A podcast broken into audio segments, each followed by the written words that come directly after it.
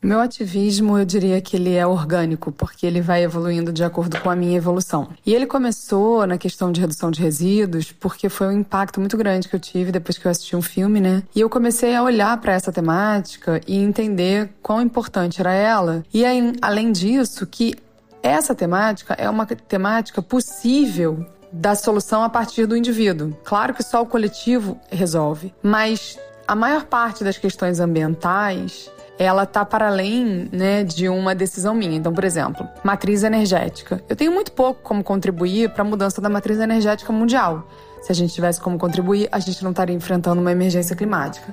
Mas eu posso começar a mudar a gestão de resíduo na minha residência, influenciar outras pessoas, influenciar o meu local de trabalho. E foi assim que o Menos um Lixo começou.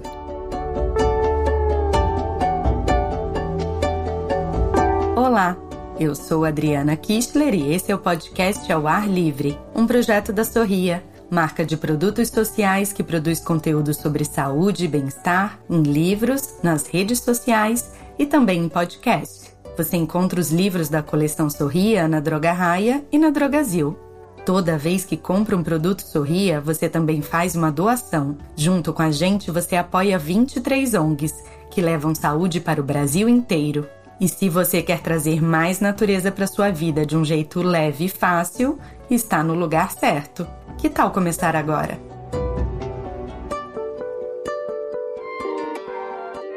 Bom, você já deve ter adivinhado que o episódio de hoje fala do ativismo pela natureza, uma das lutas em maior evidência em meio às mudanças climáticas, aos riscos cada vez maiores de extinção de espécies inteiras e ao desmatamento de florestas, como a amazônica, fundamental para o equilíbrio e a sobrevivência do planeta. Só que muitas vezes essas ameaças soam tão enormes e distantes da gente que parece que nem afetam nosso dia a dia, apesar de afetarem e muito. Um estudo feito em 2020 mostrou que jovens das periferias do Brasil se sentem desconectados do debate sobre o meio ambiente, o que é um risco enorme, porque a gente está falando das próximas gerações, que vão sentir os impactos ambientais com ainda mais força. A Fê Cortez, criadora do movimento Menos um Lixo, referência em práticas sustentáveis no Brasil, é uma das ativistas mais conhecidas quando se fala em trazer a luta ambiental para o nosso cotidiano. Foi o depoimento dela que vocês ouviram no começo do episódio. A Fê dá dicas práticas em suas redes sociais para quem quer ajudar a mudar o mundo através de pequenos gestos cotidianos. Ela criou um copinho reutilizável que dá para levar na bolsa e reduz o uso de descartáveis, e até já escreveu um livro sobre esses assuntos tão relevantes. Mas como é que a gente começa a tornar a sustentabilidade ou melhor, a regeneração, uma atitude mais cotidiana. Quando a gente começa a entender o nosso impacto, através da educação e através da introjecção nas pessoas da ideia de que a gente é responsável pela transformação do nosso ambiente, positiva ou negativa. E que nesse momento está mais negativo do que positivo para a maioria da população mundial. Então, como é que a gente pode fazer, por exemplo, para gerar menos resíduo? Como é que a gente pode fazer, por exemplo, para economizar água? A gente tem que começar a partir do pensamento que a gente divide um planeta com bilhões de outros seres, não só humanos, mas outros seres que têm o direito de viver aqui. A gente não pode olhar para a Terra como apenas um recurso e nem para aquilo que a gente usa como uma escolha. Ah, eu quero, eu não quero. Ah, eu acho legal, eu não acho. Então, muitas coisas não estão relacionadas à grana, estão relacionadas a uma consciência, inclusive de como a gente vai pressionar o poder público para que todas as pessoas tenham acesso à água, a esgoto, a coisas básicas, né, a coleta de resíduos que impactam todo mundo. Então, como trazer isso para o seu dia a dia? A FE sugere, por exemplo, lutar pela coleta seletiva no seu bairro ou participar de ações de plantio de árvores. Ela diz que se envolver numa comunidade local que defende essas mesmas causas é uma excelente forma de se engajar e somar esforços. De Chico Mendes a Jane Goodall, de Greta Thunberg a Sônia Guajajara. São muitos os grandes ativistas ambientais que podemos citar aqui. Todos eles foram e seguem sendo cruciais para proteger o meio ambiente e inspirar novas gerações a continuar essa batalha.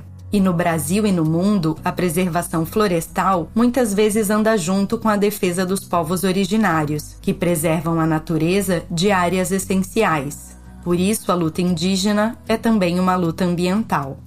A Becassó é uma jovem ativista indígena munduruku de 21 anos do estado do Pará. Ela vive cercada pela floresta desde que nasceu, onde ouviu os ensinamentos dos pais e avós sobre a importância da terra e dos rios, que são sagrados para eles.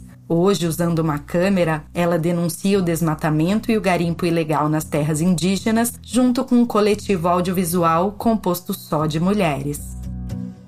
A minha consciência como ativista começou quando eu tinha 12 anos e estava havendo a questão da construção da, da usina hidrelétrica de São Luís do Tapajós, né, que meu povo estava lutando para arquivar essa usina hidrelétrica para acabar com essa construção. Eu vi nas explicações durante a reunião como isso ia inundar todo o território Saremembã, quantas aldeias iam ir para o fundo do rio e quantas pessoas iam ter que sair do território para viver em outro lugar. E a gente criou o coletivo, né? E hoje é um coletivo de mulheres que começou lá em 2014 para ajudar as lideranças e fazer denúncias do que está havendo no território. E para mim, ser ativista significa lutar pela vida.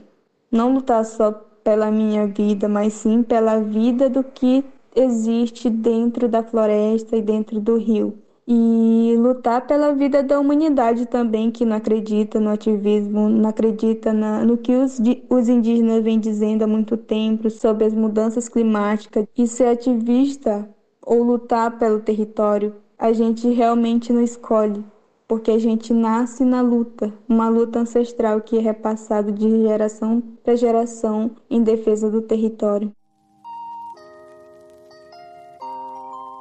Quanta inspiração, né? E continuando nessa pegada, nossa dica de hoje é a série Aruanas. O programa de ficção tem tudo a ver com o tema, pois retrata o cotidiano de um grupo de amigas, líderes de uma ONG ambiental. Com as atrizes Thaís Araújo, Débora Falabella e Leandra Leal, a primeira temporada investiga uma quadrilha que comete crimes ambientais na Amazônia. Já na segunda temporada, as ativistas enfrentam um inimigo diferente: a poluição urbana. A série está disponível na Globoplay e você encontra o link na descrição do episódio. Bom, o papo tá ótimo, mas chegou a hora de encerrar mais esse episódio do podcast ao ar livre. Você também gostaria de se engajar de maneira mais ativa na proteção do meio ambiente? Quer contar pra gente sobre os pequenos atos de cuidado com a natureza que você incorporou no seu dia a dia? Escreve pra gente lá no nosso perfil, arroba Sorriamo do Mundo. Esse podcast é uma realização da editora Amol, em parceria com a Droga Raia e a Drogazil. A produção e o roteiro são de Leonardo Neiva e a direção de Adriana Kichler. A edição de som e a montagem são do Bicho de Goiaba Podcasts. Eu sou Adriana Kichler e te espero no nosso próximo episódio. Até já!